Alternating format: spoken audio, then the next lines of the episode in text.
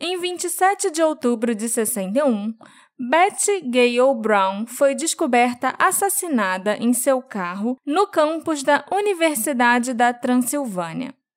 Ela havia sido estrangulada até a morte com o próprio sutiã e não apresentava sinais de agressão sexual. Seu assassinato permanece sem solução até hoje.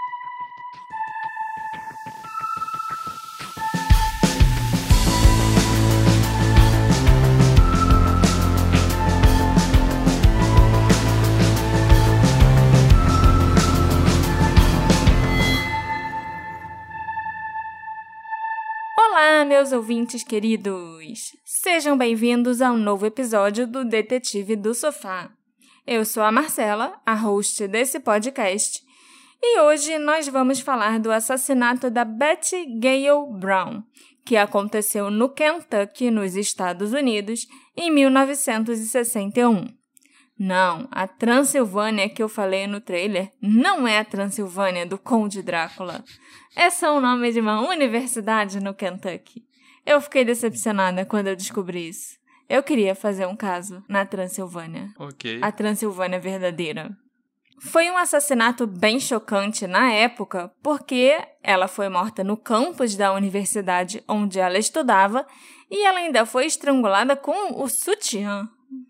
É isso aí, Marcela. Mas antes, como sempre, eu tô aqui para falar para vocês que esse podcast não é nada sem os nossos queridos apoiadores que apoiam a gente, dando seu suado dinheirinho para contribuir com a realização desse podcast que vocês estão ouvindo e gostam muito.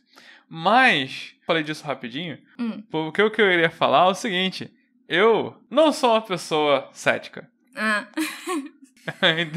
Porque, meu assim, Deus. eu sou até certo ponto, sim, muito cético. É porque eu queria. ele ficou a semana toda falando disso. Que, não, eu não sou cético. Eu não sou cético. Para de me chamar de cético. Eu não sou cético. Eu entendo no que eu sou cético. Eu entendo no que eu sou cético. Mas eu queria esclarecer algumas É o coisas, por exemplo. mimimi do ceticismo. Meu Deus do céu. É, eu só queria esclarecer porque, por exemplo, pareceu realmente. Pode ter parecido que eu fui cético demais. Mas eu, Marcela, Uhum. tá aí mexendo no celular. Eu não tava prestando Eu tô atenção, assim, né? tô prestando atenção. Mas eu. Eu tive certas reservas quanto à história do caso da semana passada. Mas, por exemplo, eu sou uma pessoa que eu não falei isso naquele episódio, porque pessoalmente eu não lembrei, porque se eu tivesse lembrado eu teria comentado. Eu acredito, por exemplo, no ET de Varginha. Eu acredito na, na noite dos OVNIs, que. Só que o que que tem esses relatos? Tem várias pessoas contando coisas que se corroboram ali, e no mínimo, se você não acredita em Alien ou não, você sabe que alguma coisa esquisita aconteceu. Então, eu acredito nesses eventos aí, né? Mas o caso passado era basicamente só um cara contando. E parecia que a história sempre progredia quando não tinha mais ninguém olhando, sabe? Mas isso é sobre o episódio passado. Eu só queria esclarecer que eu sou cético, mas nem tanto. Às vezes sim, às vezes não. Uhum. Entendeu? Mas o que importa agora é a história da Beth. Você conseguiu dar seu recado, passar a sua mensagem. Consegui. Você não é cético. Não, eu sou pra caramba. Não, assim, eu não sei o que eu falei, mas eu sou tá. cético pra caramba. Mas eu não sou, tipo, mente fechada. Acho que essa é, a- Ah, Esse é o ideal. Tá. é- essa era a mensagem que eu ia passar. Eu sou cético sim, mas eu não tenho a, mente fechada pra determinadas coisas. Entendeu? Eu só Uhum. realmente desconfio de pessoas. Ok, faz muito bem, inclusive, desconfiar de pessoas. Os crimes geralmente são cometidos por pessoas. Não confiáveis. Olha só. Então, né? Me conta, Marcela, a história da Beth, que parece que morreu mal. A Beth era uma menina muito querida pela comunidade. Ela estava no segundo ano estudando lá na Universidade da Transilvânia. E ela pertencia a uma família tradicional e conservadora. O assassinato dela é um dos mais famosos na história da cidade de Lexington. Dizem, inclusive, que a morte da Beth serviu como um alerta para os moradores da cidade, que perceberam que Lexington não era mais um lugar tão pequeno e familiar assim. As pessoas, inclusive, passaram a trancar as portas das casas e dos carros por lá. Olha só. A Beth tinha 19 anos quando ela morreu. e ela morava em Lexington com o pai, um vendedor de seguros chamado Hargos Brown, e com a mãe, a dona de casa Quincy Brown. Ela frequentava a Universidade da Transilvânia nas proximidades da casa dela. A Beth era bem popular no campus, descrita como uma garota simpática e atraente pelos amigos, e ela não tinha inimigos conhecidos, o que ajudou a tornar o seu assassinato ainda mais chocante.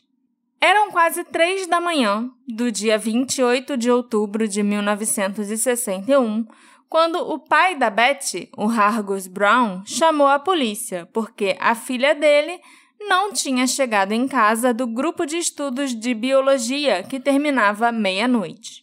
Ela tinha ido para o prédio principal do campus da universidade, o prédio chamado Forer Hall, às sete da noite. O grupo de estudos dela começava em torno das 7h15.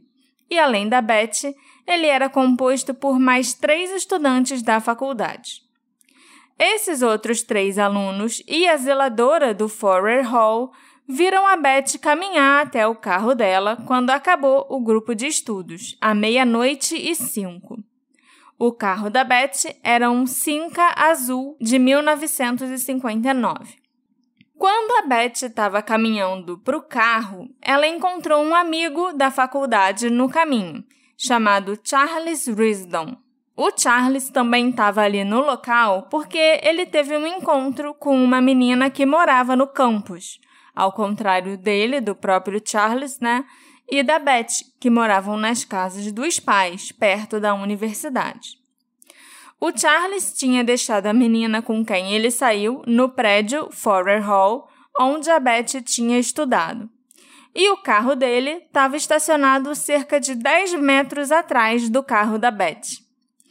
O Charles entrou no carro para ir embora e a Beth continuou andando até o carro dela. O Charles passou pela Beth, parou ao lado dela para esperar ela entrar no carro dela e os dois conversaram um pouco enquanto isso. O Charles perguntou para Betty como ela estava se sentindo, porque os dois tiveram uma aula de dança juntos mais cedo naquele dia e a Betty não estava se sentindo muito bem durante a aula. Mas ela disse para ele que não era nada, que ela já estava melhor. Os dois então fecharam as janelas dos carros e o Charles foi embora, com a Betty seguindo logo atrás dele. Eles seguiram juntos por uma parte do tempo, mas, no meio do caminho, o Charles estacionou perto de outro prédio do campus, porque ele ia dormir ali mesmo no apartamento de alguns amigos. E a Beth seguiu de carro pela rua principal do campus da Universidade da Transilvânia, como se ela estivesse dirigindo em direção à saída do campus. E cerca de uma hora depois, a Beth estava morta. Ela foi encontrada em seu carro, que estava estacionado numa rua ao lado da Capela Morrison, no campus da universidade, às 3 e 5 da manhã, por um policial que foi procurar a Beth depois que recebeu a ligação do pai dela, preocupado que ela ainda não tinha chegado em casa. O policial, Don Duckworth, notou que a Beth estava sentada no banco do motorista, com a cabeça inclinada para trás. E aí, quando ele se aproximou mais da Beth e do carro dela, ele viu que ela parecia estar morta. Ele imediatamente tomou as medidas necessárias para isolar e proteger aquela cena de crime e chamou os reforços e assistência pelo rádio. O policial Duckworth disse para os investigadores que ninguém tocou no carro até que os reforços chegassem. A Beth estava usando as mesmas roupas com as quais ela saiu da casa dos pais: uma blusa branca e uma bermuda, um suéter e capa de chuva na cor bege. Mas, quando ela foi encontrada, a blusa dela estava meio desabotoada, mas ainda estava enfiada dentro da bermuda. E o sutiã da Beth estava em volta do pescoço dela. A autópsia determinou que a Beth tinha morrido como resultado de um estrangulamento com o próprio sutiã. Eita. Foi determinado que roubo não foi o motivo do assassinato e que a Beth também não tinha sido agredida sexualmente. As chaves do carro dela foram encontradas no chão do banco traseiro. A porta do lado do motorista estava trancada, mas a porta do lado do passageiro não. A trava estava com um defeito. A polícia não encontrou nenhuma testemunha do crime. Quando o caso foi reexaminado em 88, um relatório chamado Problemas do Caso detalhou algumas questões que complicaram as investigações do assassinato da Beth. Um dos principais erros cometidos no caso foi que praticamente todos os detalhes da cena do crime, da autópsia, das evidências coletadas e dos depoimentos de testemunhas foram divulgados na mídia. E a gente sabe que os investigadores hoje em dia não revelam esses detalhes dos assassinatos para o público. É até uma tática muito comum você deixar algumas informações escondidas que só o assassino poderia saber, sabe? Sei. Mas no caso da Beth, tudo foi parar nos jornais. Inclusive, o jornal, na manhã seguinte do assassinato, no dia 28 de outubro de 61, publicou uma foto de muito mau gosto do corpo da Beth ainda no carro, com o sutiã no pescoço, na primeira página do jornal. Nossa. Claro que isso chocou muito a comunidade, mas além de chocar, incitou a curiosidade e o interesse do público, que começou a fazer fofoca, criar teorias e especulações. Todos os estudantes do sexo masculino e os membros do corpo docente da Universidade da Transilvânia tiveram suas impressões digitais coletadas. E testes do polígrafo também foram feitos a rodo. O Charles Risdon foi brevemente considerado uma pessoa de interesse. Afinal, ele foi a última pessoa a ver a Beth com vida, além do assassino, né? Claro. Mas o Charles tinha um álibi. Ele realmente foi direto para o dormitório e passou a noite lá no apartamento com os amigos. Então, a polícia continuou sem nenhum suspeito. As coisas mudaram em janeiro de 65, quando um homem chamado Alex Arnold admitiu ter matado a Betty Gale Brown. Em 20 de janeiro de 65, o Departamento de Polícia da cidade de Klamath Falls, no Oregon, prendeu o Alex Arnold por intoxicação pública. E durante o interrogatório feito após a prisão, o Alex disse para um dos policiais daquela cidade que ele tinha matado a Betty Gale Brown em Lexington. Como os policiais de Klamath Falls não estavam tão inteirados com o caso da Betty, eles chamaram os investigadores de Lexington para interrogarem o Alex sobre esse assassinato.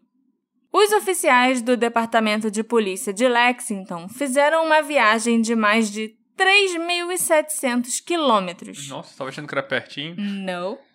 Em 22 de janeiro de 65. Mais de três anos já tinham se passado desde que a Beth foi assassinada e eles estavam esperançosos que finalmente o assassino tinha sido encontrado e pagaria pelo que fez. Os investigadores de Lexington se sentaram com o Alex na prisão. Eles leram seus direitos e perguntaram mais de uma vez se ele estava disposto a fazer uma declaração e contar tudo o que ele sabia sobre o caso da Betty Gale Brown. E a resposta dele foi: É claro! Foi para isso que eu fiz vocês virem até aqui. A história do Alex começava com uma noite de bebedeira em Lexington, no dia 26 de outubro de 61. Depois de ter ficado muito bêbado num bar, ele começou a procurar um lugar para deitar e dormir. Ele tentou primeiro o Parque Gratz, mas tinha um casal sentado por lá e o Alex mudou de ideia. Então, ele saiu do parque, atravessou uma rua e entrou no campus da Universidade da Transilvânia. E ali no campus, ele encontrou um banco onde pôde se deitar e dormir. Depois de cerca de uma hora dormindo no banco, o Alex acordou sentindo muito frio e terminou de beber uma garrafa de vinho que ele tinha trazido com ele do bar. Ele então começou a andar pelo campus quando viu o carro da Betty estacionado na rua lateral da Capela Morrison. O Alex então disse aos investigadores que ele viu a Beth no carro com uma mulher e que as duas estavam se beijando e praticando atos sexuais. Ao invés de deixar as duas continuarem se divertindo em paz, o Alex resolveu interromper e bater na janela do carro para perguntar se uma delas tinha fósforo ou um isqueiro, porque ele queria fumar. Segundo o Alex, as duas mulheres começaram a brigar com ele e a xingá-lo. Ele teria pedido desculpas e se virado para ir embora dali. Mas as duas mulheres teriam continuado xingando e brigando com ele enquanto ele se afastava. Aí o Alex decidiu que ele tinha que fazer algo a respeito. Ele estava bêbado e, no calor do momento, ficou bravo e resolveu voltar até o carro. O Alex disse que ele abriu a porta do lado do motorista e agarrou a garota que estava no banco do motorista enquanto ela se inclinava tentando ir para longe dele. A outra mulher, que estava no banco do passageiro, pulou do carro e fugiu do local. Ele então pegou a cabeça da Beth e bateu ela com força no painel do carro. A Beth desmaiou imediatamente. O Alex então entrou em pânico. Ele entrou no banco de trás do carro e pegou o sutiã da Beth, que estava caído perto da marcha do carro. Ele colocou o sutiã em volta do pescoço dela e a estrangulou, colocando uma mão em cada extremidade do sutiã e apoiando o joelho na parte de trás do assento, como se fosse uma alavanca. Ele a segurou ali por cerca de um minuto e meio. A única reação que o corpo da Beth teve foi tremer um pouco. Depois disso, o Alex disse que colocou o sutiã no banco do passageiro, um detalhe que não condiz com a cena do crime, já que a Beth foi encontrada com o sutiã ainda em volta do pescoço. Ele notou que a blusa da Beth estava desabotoada e resolveu fechar todos os botões. Segundo o próprio Alex, ele pensou que se ela fosse encontrada assim, com a blusa desabotoada, a polícia pensaria que ele tinha tentado estuprá-la. E ele ficou paranoico, achando que seria pego. Então ele fechou os botões da Beth. Mas ela tava com a blusa desabotoada, não tava? Sim, tava meio desabotoada, né? E ele disse que fechou todos os botões. Uhum. O Alex limpou as impressões digitais do painel, trancou a porta do motorista e foi embora. Depois disso, ele afirmou que foi para o apartamento de uma mulher chamada May Hedges, para quem ele contou que tinha acabado de matar uma mulher, e os dois tomaram uns goles de uísque juntos. Ele falou também que bateu com a cabeça dela no painel. Ela tinha esses ferimentos? Sim, isso ela tinha. Ok. O Alex foi acusado formalmente pelo assassinato da Beth, e o julgamento dele começou em 5 de fevereiro de 65, em Lexington. Ele foi defendido pelo advogado Amos Eblen e a defesa afirmou que o Alex Arnold estava sofrendo de delírios no momento da confissão devido ao alcoolismo e que ele havia pensado tanto no assassinato da Beth que começou a pensar que ele próprio era o responsável. O Alex também tinha um álibi para a noite do assassinato. Uma tia dele afirmou que ele estava na casa dela no momento em que o assassinato da Beth teria acontecido. Além disso, a mulher cujo apartamento ele disse que foi e tomou uns goles de uísque e confessou o assassinato, a May Hedges, também foi chamada para depor e afirmou que o Alex não esteve em seu apartamento na noite em questão e que ela com certeza não tinha ouvido confissão nenhuma dele. Durante o julgamento, o detetive da polícia de Lexington, o Gilbert Cravens, testemunhou que ele emitiu o mandado de prisão do Alex pela acusação de assassinato. Quando perguntado o que levou à emissão desse mandado, o Gilbert disse ao tribunal que o Alex havia confessado o crime e mencionado certas coisas que ninguém saberia, exceto alguém que esteve na cena do crime. Entre esses detalhes estava o fato daquela ter sido uma noite tão fria, mas tão fria, que a geada se formou no carro da Beth. Um detalhe que corroboraria a afirmação do Alex de que o frio o acordou depois dele ter adormecido num banco do campus. Mas tirando isso, todos os outros detalhes, as outras coisas que ele contou sobre o assassinato tinham saído nos jornais. É, Ainda contou coisa errada. exatamente. Outra testemunha, o oficial Don Duckworth, o policial que encontrou a Betty morta no carro, afirmou que quando ele encontrou a mulher, ele observou um ferimento na testa dela e sangue no painel do carro. O que de fato combinava com a história do Alex, de ter batido a cabeça dela com muita força no painel.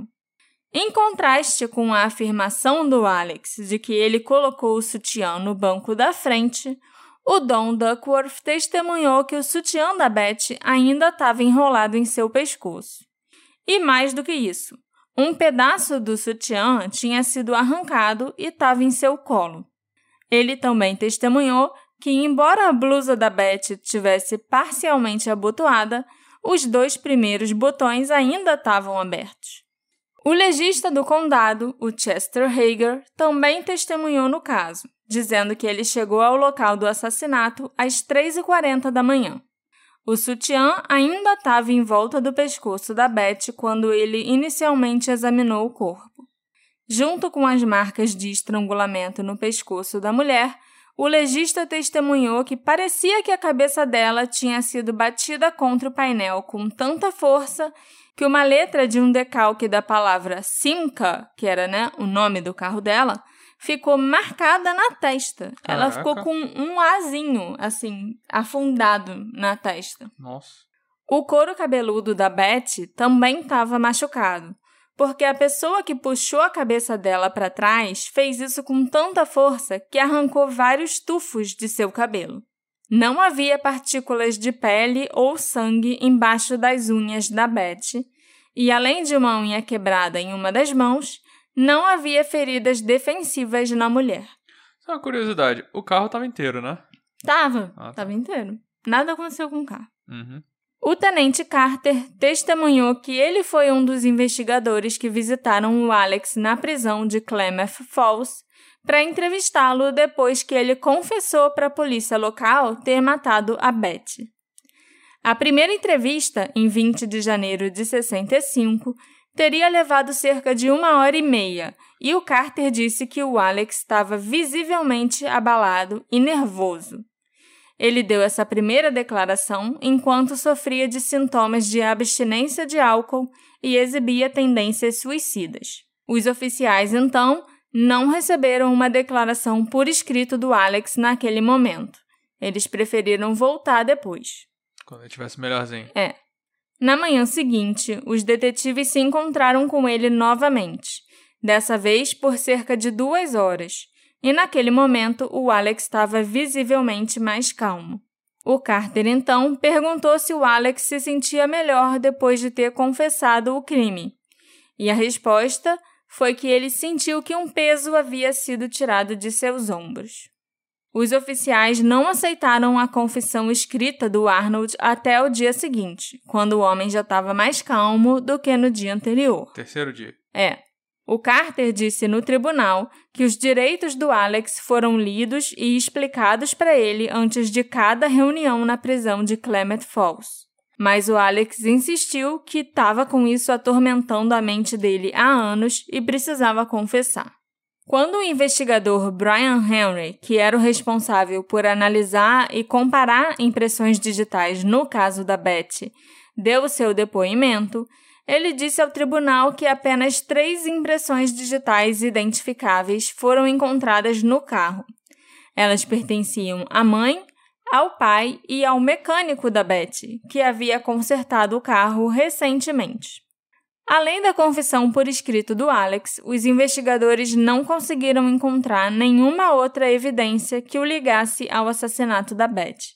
O júri deliberou por 6 horas e 45 minutos, antes de anunciar que eles não conseguiam chegar a uma conclusão. A votação sempre terminava em 7 a 5. Sete pessoas queriam absolver o Alex e cinco queriam condená-lo. O julgamento foi suspenso e o Alex foi solto. Ele continuou sendo considerado um acusado pelo assassinato da Beth até 2 de fevereiro de 73. Durante esses oito anos, a promotoria poderia ter feito um novo julgamento, mas os promotores estavam relutantes em gastar mais dinheiro público e mais tempo fazendo um novo julgamento desse caso, sendo que no primeiro não houve evidência suficiente para o júri decidir e garantir uma condenação. A promotoria só faria outro julgamento se novas evidências fossem encontradas que sustentassem melhor o caso. Então, os promotores optaram por retirar as acusações contra o Alex em fevereiro de 73. Durante aqueles oito anos, o Alex ficou morando em Lexington, esperando para ver o que ia acontecer no caso dele. Em 18 de junho de 1980, aos 49 anos, o Alex Arnold faleceu. O que você achou desse suspeito? É porque é uma coisa que sempre me deixa bolado esse cara confessou, entre aspas, né? Ou confessou, ou não confessou? Três anos depois, né? É. E aí, três anos depois, ele conta a história de como ele lembra que pode ter matado a pessoa. Que ele matou enquanto tava bêbado. Uhum. Então, nesses três anos, ele podia lembrar de jeito diferente, se foi ele que matou. Sim. Né? Então, assim, a confissão dele vale e não vale ao mesmo tempo. Mesmo que ele tenha matado. Entendeu? Uhum. E aí, ao mesmo tempo, três anos depois, ele senta e fala que conversou com uma mulher e que contou a história toda, que ele tava bêbado, então nada que ele Sim. lembra ou deixa de lembrar faz sentido. E ao mesmo tempo, não, ele tinha um álibi. Ele tava com uma tia, que lembrou que ele tava três anos atrás na casa dela naquele dia. Isso para mim é uma coisa que nunca me desce, sabe? Como é que alguém vai lembrar que tava na casa de fulano naquele dia exato um ano atrás, dois anos atrás, três, imagina 10, 20, sabe? Sim. Isso é uma coisa que na prática eu não consigo entender, Sabe? Como é que essa. Como é que as pessoas dão crédito a esse tipo de, de prova de álibi? De alguém que fala, ah, ele tava lá, pronto, resolvido. Sabe? Três anos atrás. Eu lembro daquele dia, três anos atrás. Então, eu acho que pode ser uma confissão verdadeira, só que o cara tava num estado de que não ia lembrar mesmo direito as coisas que aconteceram. Às vezes ele, às vezes ele matou, mas nem tinha uma segunda mulher, sabe? e, e ao mesmo tempo ele pode não ter matado, ele pode ter misturado tudo e sei lá, porque realmente, você falou, é, muita coisa já tava por aí. Então não tem nem como descobrir o que, que era verdade e o que, que não era. Mas por Sim. enquanto, assim, eu não tem nada que. Apesar de não ter prova, eu não desconsidero esse cara, porque ele deu detalhes criativos sabe? É, bem criativos até. Entendeu? Então, assim, não foi eu matei porque sim, porque drogas, não sei. Porque às vezes é uma. Tem umas histórias meio esquisitas que as pessoas contam pra. Uhum. Umas histórias bem beabá pra, pra fazer falsas confissões. Entendeu? Ele, ele, em teoria, criou uma, várias outras pessoas que poderiam confirmar ou não. Teria a namorada, a suposta namorada da garota, uhum. que eu até entendo nunca aparecer, era anos 60, ninguém é, queria exatamente. aparecer como lésbica, mas a teoria ele falou, ainda tem uma outra pessoa que se aparecer vai corroborar, entendeu? O que, que você Lembrando, acha? eu não sei se eu mencionei isso, talvez eu tenha esquecido de mencionar, mas depois que ele confessou para os policiais, foi preso e tal, e ficou aguardando o julgamento e conseguiu esse advogado para defender ele, ele passou a negar o que ele tinha falado, entendeu? Uhum. Ele falou: ah, não, é. Tava o doidão. retiro que eu disse. Foi mal, tava doidão. Eu realmente não tava bem, eu tava ainda sofrendo de abstinência e outros problemas. Ele tinha alguns problemas psiquiátricos. E ele passou a negar que ele tivesse matado a Beth. Uhum. Entendeu? A Beth tinha o hábito de registrar sua vida quase diariamente num diário. E é claro que o conteúdo desse diário foi examinado minuciosamente pelos investigadores. Primeiramente, em busca de um suspeito, é claro, e depois em busca de indícios de uma possível homossexualidade da Betty, algo que pudesse comprovar que a confissão do Alex era verdadeira e que a Betty gostava de mulheres e que ela poderia estar tá, sim dando uns amassos no carro com outra garota dando uns amassos. Isso é tão anos 90, né? Tô revelando muito a minha idade. Tô velha. Ninguém fala mais de dar uns amassos hoje em dia. Dar uns amassos é coisa de filme dublado. É.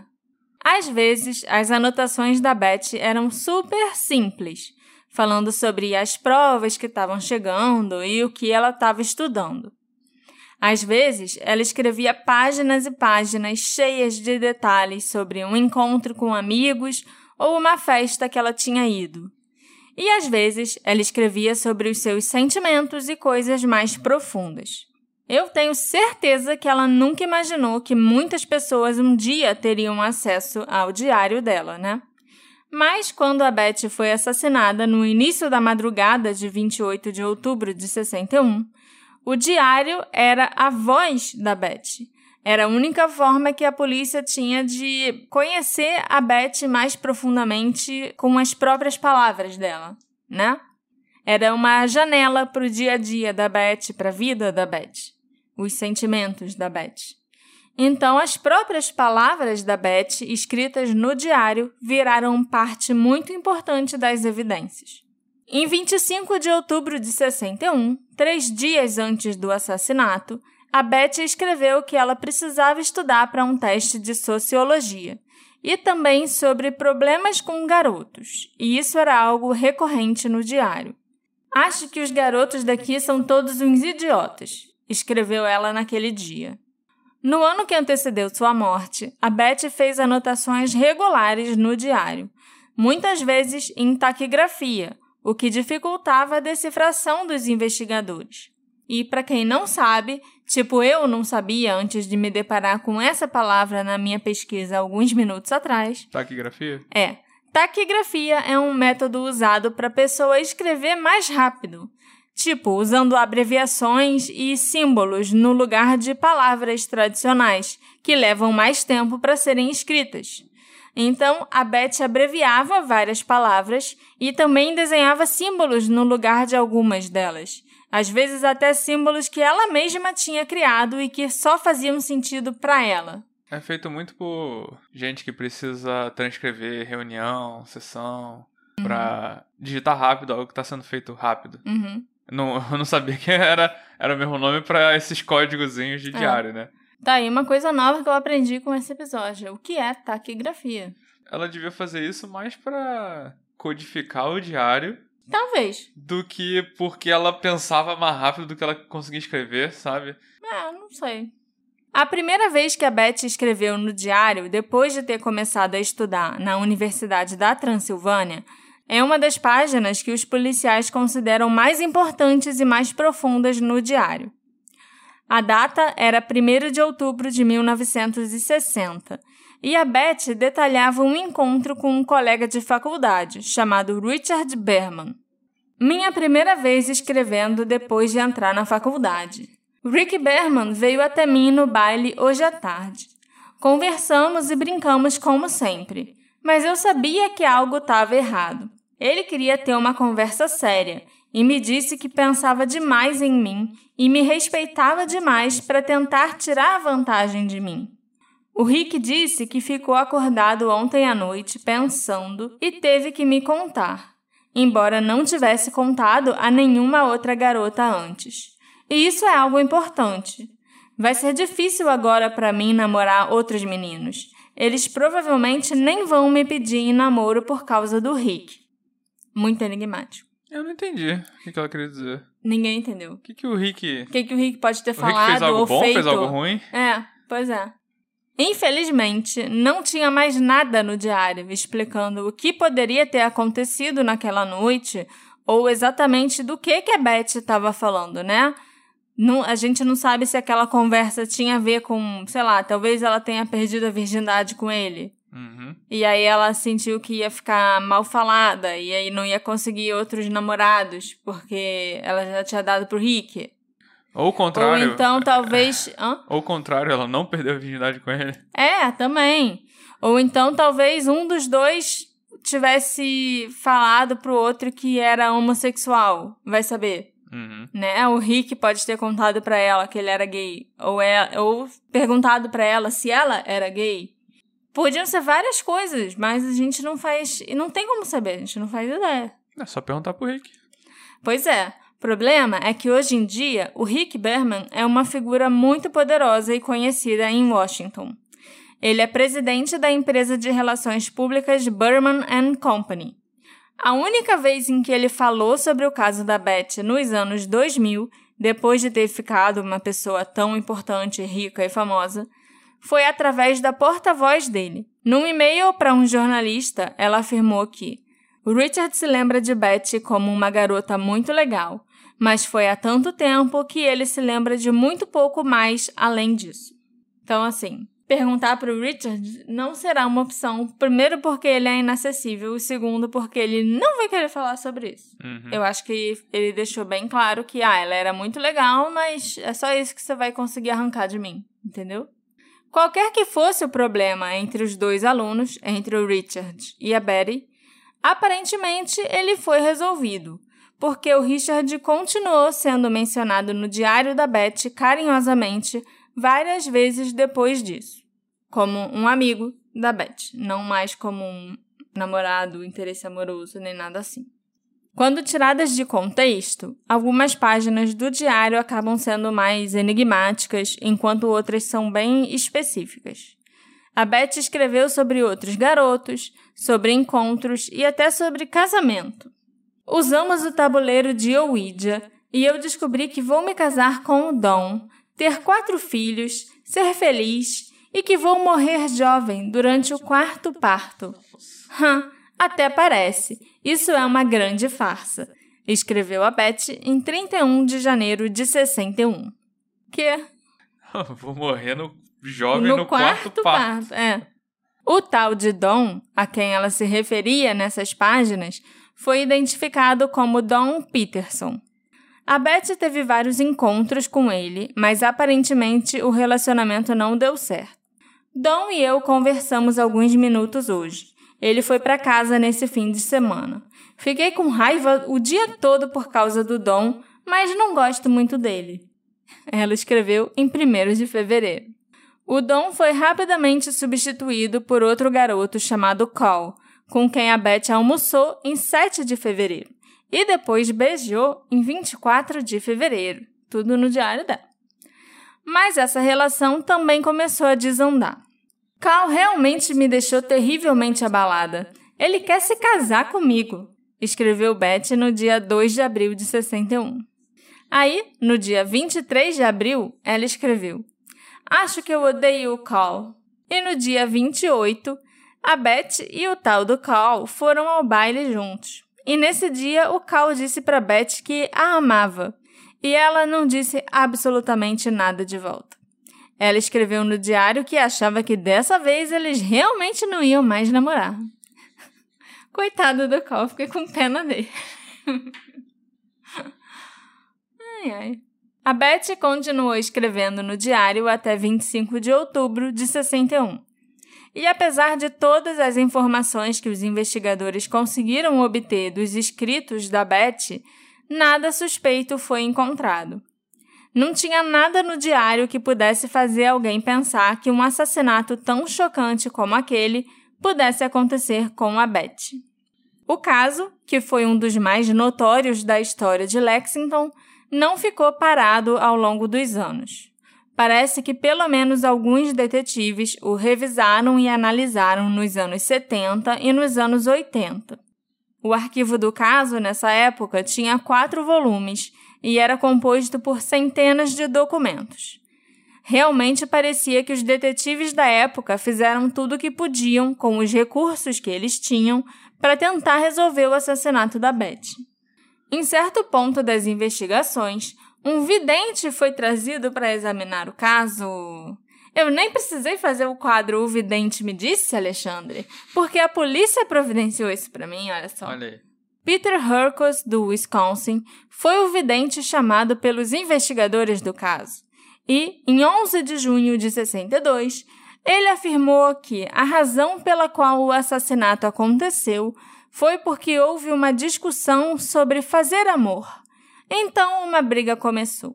Depois que a vítima não conseguia mais respirar, o assassino se assustou e fugiu. Tá vendo? É por isso que eu não acredito nas paradas. Tipo, a menina foi encontrada com o sutiã no pescoço. E aí o cara lançou uma parada óbvia, sabe? Se ele falasse algo completamente diferente, eu ia ficar, pô, bacana. Uhum. Mas ele fez um negócio. Se eu, se eu perguntasse alguém na rua naquela época, que aí, o que, que você acha que aconteceu? Alguma pessoa podia ter chutado isso. Uhum. É. Considerando que o vidente disse isso antes do Alex Arnold ser preso e contar a história, né, que a Beth estava dando uns amassos e ele atrapalhou e tal, talvez o vidente até tivesse acertado. Eu acho que podia ter acertado. Tudo bem que, né, sutiã você já pensa em algo assim, mas até hoje a gente não sabe se o Alex era culpado ou inocente. Então, se foi realmente ele que estrangulou a Beth, eu acho que a gente pode considerar até que o vidente acertou. A gente pode considerar qualquer coisa. Você tá sendo cético em relação ao vidente, amor. Mas esse é permitido. Quando eu sou cético em relação ao vidente, ninguém vem mandar mensagem pra reclamar. Mas o vidente pode ter realmente acertado. Pode. Minha coisa com o vidente vem de antes da gente ter o podcast. Uhum. Porque você me contou o caso do Brian Schaefer, e eu falava, nossa, chamaram até vidente. O vidente falou que o corpo dele tava na água. É. E nossa, e o pai e o irmão ficaram procurando na água pra caramba, ai meu Deus. E mais tarde a gente tá por aí, entendeu? Não tem água pra procurar. O cara tirou aquilo do, do ar e o ar errou ele. É. Então, assim, eu acho que os caras falam o que tem que falar. Se, se colar, colou, entendeu? Se, se eles acertaram, eles são foda. Então, assim, água é um lugar que tem rio, tem praia, tem não sei o que. A chance de encontrar um corpo desovado na água, a pessoa se matou e foi cair na água, é grande. Se ele, por acaso, realmente achasse o corpo, o cara ia bater no peito, ó, acertei, entendeu? Então, assim, eu tenho dificuldade. Acredito que eles podem acertar? Acredito. Eu não acho que eu tenho a mente fechada pra isso. Mas, assim, eles não acertam. Se eles acertassem, eu calava a boca.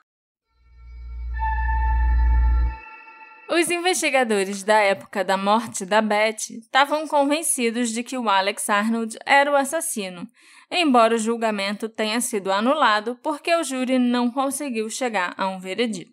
Os investigadores de Lexington realmente tentaram resolver esse assassinato. Eles acompanharam possíveis pistas em todo o país, e qualquer conexão de algum criminoso ou algo assim com a Beth ou com a Universidade da Transilvânia era investigada por eles. Em Nova York, por exemplo, um ex-aluno da universidade tinha sido preso no início dos anos 60 por estar se vestindo como uma mulher. Não. Meu Deus! Caraca. O que a família tradicional brasileira vai pensar sobre isso?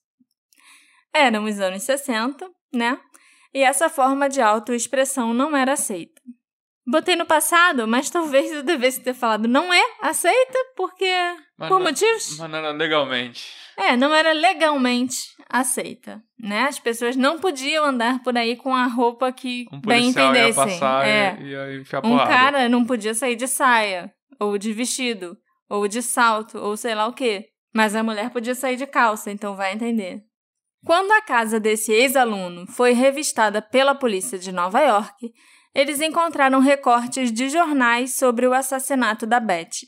Os detetives de Lexington chegaram a viajar para Nova York para entrevistar esse suspeito. Mas após uma investigação mais aprofundada, eles descobriram que os recortes de jornal tinham sido enviados para o suspeito por outro ex-aluno da universidade que ainda morava em Lexington. Conexões menores como essa em todo o país foram investigadas extensivamente pelas autoridades, na esperança de descobrir o que aconteceu com a Betsy Gale Brown. Algo que atraiu particularmente a atenção do público para o caso foi que o Alex Arnold afirmou que a Beth estava com uma mulher no carro, se abraçando, se beijando e tal. Na década de 60, você ser gay simplesmente não era aceito. E muitas pessoas acreditavam que o Alex tinha feito aquelas alegações sobre a Beth para acabar com a reputação dela. Os pais da Beth negaram veementemente as acusações feitas pelo Alex, lembrando que não eram acusações, né? Ele só falou: "Ah, eu vi ela beijando outra garota E eu matei. E eu matei". Mas para os pais dela, o grande problema era: "Ah, você está acusando a minha filha de ser homossexual". Quão bizarro é isso? E os pais ainda disseram que era impossível que a Beth tivesse com uma mulher. Ela teve muitos namoradinhos no ensino médio e na faculdade. A filha deles teve uma boa criação. Era uma menina de família tradicional. Deve ter um monte de lésbica com esse mesmo background. Aham. Os pais chegaram até a depor em favor do Alex, para garantir que a reputação da filha continuasse intacta. Caralho! É. Não é à toa que os jurados ficaram tão confusos. Os próprios pais da vítima estavam defendendo o acusado, dizendo que a confissão dele não era verdadeira porque a Beth não estaria com uma mulher no carro. Não, não é à toa. Eu falei lá atrás que, tipo, era fácil achar uma pessoa que presenciou se fosse realmente esse cara, porque ele conta que tinha uma outra pessoa no carro que saiu correndo. Agora É. eu sei que essa pessoa nunca ia querer aparecer Não, com mesmo, certeza. sabe? Com certeza. Não duvido nada que isso acontecesse nos dias de hoje, sabe? Pastor, né? Troca É. família de, nos anos 60 por uma família da igreja. Talvez o único erro que os investigadores tenham cometido nesse caso seja exatamente o de não investigarem mais a fundo se a Beth tinha interesse em mulheres ou não, ou se ela podia ter uma parceira, uma namorada.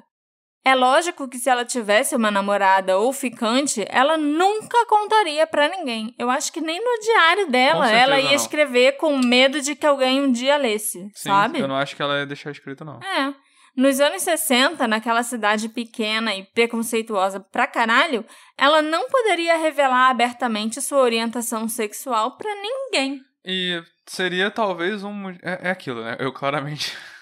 Eu não Seria sou um mulher, eu não sei pra ela- entender. pra Pra que ela pulando de, de namorado em namorada. É. E tá sempre decepcionada de algum jeito com os que ela contou ali, entendeu?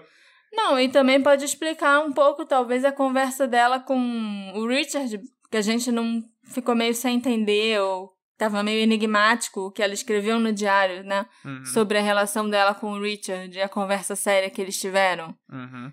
Então, assim, talvez ele soubesse, ele tivesse sacado que ela era gay, Uhum. mas continuou amigo dela sem contar pra ninguém. Entendi. Mas existem alguns indícios de que a Beth podia sim gostar de meninas e ser homo ou bissexual. Pouco depois do assassinato da Beth, e anos antes do Alex confessar e gerar aquele bafafá todo, uma garçonete que trabalhava numa lanchonete local procurou a polícia, alegando que tinha visto a Beth com uma mulher na noite em que a Beth morreu. As duas teriam ido juntas até a lanchonete que a garçonete trabalhava antes da Beth ir para o grupo de estudos no campus. Os investigadores, então, levaram a garçonete até o campus da Universidade da Transilvânia para um memorial que foi feito em homenagem a Beth e também levaram a garçonete até no enterro da Beth para ver se a garçonete conseguia identificar quem era a mulher com quem ela viu a Beth. Mas a garçonete não conseguiu identificar. Não, ela olhou, olhou, olhou e não chegou a conclusão nenhuma de, ah, é aquela mulher ali, sabe? Uhum. Depois do enterro, enquanto a polícia entrevistava os alunos da universidade, alguns colegas da Beth disseram que estavam na lanchonete em questão no dia do assassinato, mas que não viram a Beth lá naquela noite, não. Assim que os alunos deram essa declaração, essa pequena investigação sobre uma mulher que poderia estar na lanchonete com a Beth foi encerrada. Aparentemente, algumas primas da Beth, que tinham a mesma idade que ela e tal, acreditavam que a Beth era gay sim. Pelo menos foi o que uma dessas primas afirmou recentemente num post do Websleuths. Ela disse que rolavam algumas especulações sobre isso na época, porque apesar da Beth ter tido uns namoradinhos e ter escrito sobre meninos no diário e tal, ela nunca teve um namorado sério e também não tinha uma vida amorosa agitada, nem uma vida social assim muito agitada. Ela não costumava sair para ir a encontros nos finais de semana. Ela saía mais com as amigas ou então ficava em casa, enquanto a maioria das garotas da idade dela preferiam ir para bailes, clubes ou encontros com garotos. Pô, mas se depender disso, até eu sou lésbica. Eu também. Porra, Não, mas assim, ela tá falando. eu espero no- que tenha mais coisa aí, Não. porque só por essa descrição. Não, é diferente. Era nos anos 60 e as pessoas, se ficassem em casa, por exemplo, a única coisa que você tinha pra fazer era assistir televisão. Você não tinha um videogame pra jogar, você não tinha celular pra ficar fofocando, mandando mensagem, não tinha rede social, não tinha nada disso. Então, assim, O grande programa da cidade era os bailinhos no fim de semana. Se você não fosse no baile no fim de semana, você não conhecia pessoas e a sua vida era escola, casa, igreja. Escola, casa, igreja. Escola, casa, eu entendo. igreja. É porque, Entendeu? eu, pelo que você falou, essa prima aí tá falando que ela é lésbica por muito pouco. Talvez seja pouca coisa, mas para ela e para as outras primas da Beth, não sei, elas achavam, elas especulavam que podia ser. A verdade é que não tem a menor importância se a Beth era hétero, homo, bi, trans ou qualquer outra coisa. O importante de verdade seria saber se realmente tinha alguém com ela no carro quando ela foi atacada e morreu. Se houve alguma testemunha que nunca procurou a polícia por medo das repercussões que isso traria ou alguma coisa assim. Ou se aquilo tudo realmente foi invenção do Alex. Outro suspeito no caso do assassinato da Beth era um homem chamado Nolan Ray George, um serial killer que assassinou mulheres em Ohio, no Kentucky e em Michigan por volta dos anos 80. Sempre tem um. O Nolan nunca foi uma pessoa de interesse, no caso da Beth. Mas a sua maneira de matar mulheres se alinhava com a maneira como a Beth foi assassinada. O Nolan era conhecido por ser extremamente perigoso e altamente perturbado. Ele quase sempre matava suas vítimas estranguladas. Ele nunca roubava nada delas e só em algumas pouquíssimas vezes as vítimas mostravam sinais de agressão sexual. As mulheres que o Nolan assassinou eram todas garotas jovens e bonitas que foram estranguladas até a morte por uma peça de roupa delas, como a meia calça ou então até uma calcinha. Então, eu acho que estrangular com um sutiã não seria tão diferente ou estranho para o Nolan, sabe? Eu acho que casa bem com o modo como ele agia. Uhum. O Nolan foi condenado em 68 por homicídio doloso com agravante de premeditação, por uma das mulheres lá que ele assassinou. Mas nos anos 80, alguém achou que era uma boa ideia libertar o cara, e ele foi colocado em condicional. Tudo isso só para cometer mais assassinatos e acabar voltando para a prisão e ser condenado à prisão perpétua em 2011. Apesar de ter tantas similaridades entre as vítimas e também na forma que o Nolan cometia os assassinatos e a morte da Beth, é improvável que ele tenha sido responsável pela morte dela. Pelo menos é o que os detetives responsáveis pelo caso acreditam. Eles conversaram com ele algumas vezes na prisão e também investigaram bastante essa possibilidade, mas nunca foi encontrada nenhuma conexão entre o Nolan e a morte da Beth. Em 2005, o caso da Beth foi reaberto pela polícia de Lexington, mas as notícias que vieram depois disso não foram boas. Os investigadores descobriram que os arquivos da polícia estavam incompletos sem listas de suspeitos, sem a, o acompanhamento das pistas. Além disso, nenhuma das evidências apresentadas no julgamento do Alex Arnold estava mais lá. Tudo isso tinha sido destruído. Até o sutiã com o qual a Beth foi estrangulada já não existe mais. Putz. Pelo menos algumas impressões digitais coletadas no carro ainda estavam ali nos arquivos e algumas das roupas que a Beth usava quando morreu também ainda estavam preservadas. Como os pais da Beth já tinham morrido em 2005, foi um tio dela que deu a autorização para que o corpo da Beth fosse exumado e as roupas dela fossem testadas em busca de DNA. Mas os testes feitos no corpo e nas roupas não encontraram nenhum material que pudesse pertencer a algum suspeito, nenhum material genético, né? Já com as impressões digitais, os investigadores deram um pouquinho mais de sorte. Eles conseguiram coletar algumas digitais parciais no carro que estão no banco de dados do FBI, mas nenhuma combinação foi encontrada até hoje. A impressão mais importante é a da palma da mão de um suspeito que foi encontrada nos arquivos da polícia e aparentemente essa impressão estava na porta do carro, a impressão não era da Beth, nem dos pais dela, nem do mecânico que tinha consertado o carro. Pode ser que essa palma da mão seja do assassino e o caso seja resolvido quando encontrarem a quem essa impressão pertence. Mas também pode ser outro beco sem saída. Não deve ser do Alex também, né? Não, não é do Alex. O Alex foi testado. O Charles, que foi a última pessoa a ver a Beth com vida, também foi testado em relação a essas impressões digitais e a da palma da mão, e ele também foi descartado. Tem quem acredite que o assassino era alguém que a Beth conhecia e que ela teria deixado a pessoa entrar no carro espontaneamente. E também tem quem acredite que a pessoa não precisava necessariamente conhecer a Beth. Era só ameaçar ela de alguma forma quando o carro tivesse parado num sinal, por exemplo, para entrar no carro com ela. A Beth não acreditava em pena de morte.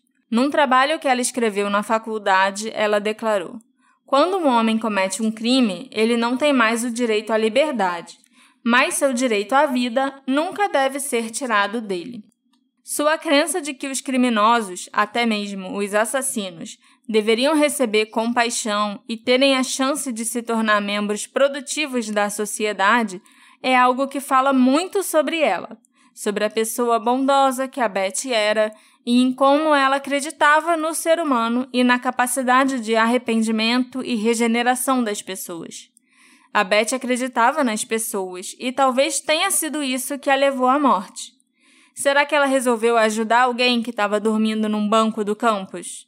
Ou algum bêbado caído em algum lugar?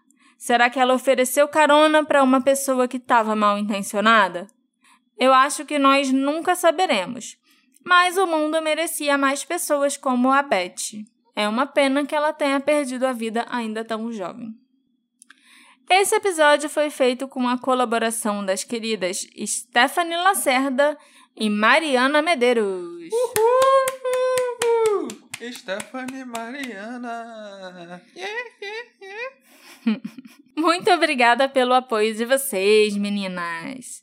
são os nossos queridos apoiadores que ajudam o Detetive do Sofá a crescer.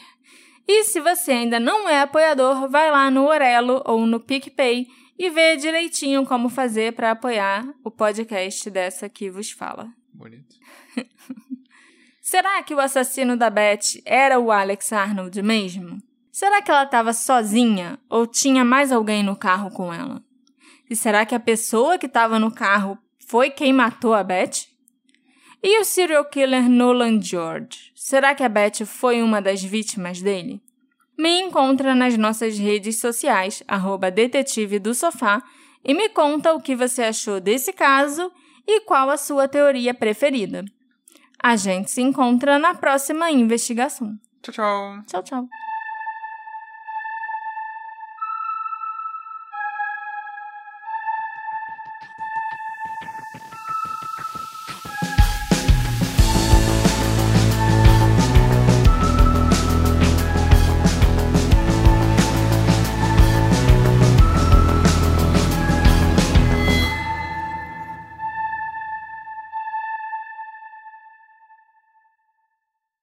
Hey, você se interessa por crimes reais, serial killers, coisas macabras e tem um senso de humor um tanto quanto sórdido? Se sim, você não está sozinho. Se você precisa de um lugar recheado de pessoas como você, venha conhecer o podcast Pátria Amada Criminal. Todas as semanas tentamos entender o pior da humanidade. Nesse processo a gente ri, chora, fica brava, fofoca, porque afinal de contas é assim que a gente fala quando está entre amigos. Suas novas melhores amigas trevosas estão aqui no Pátria Amada Criminal.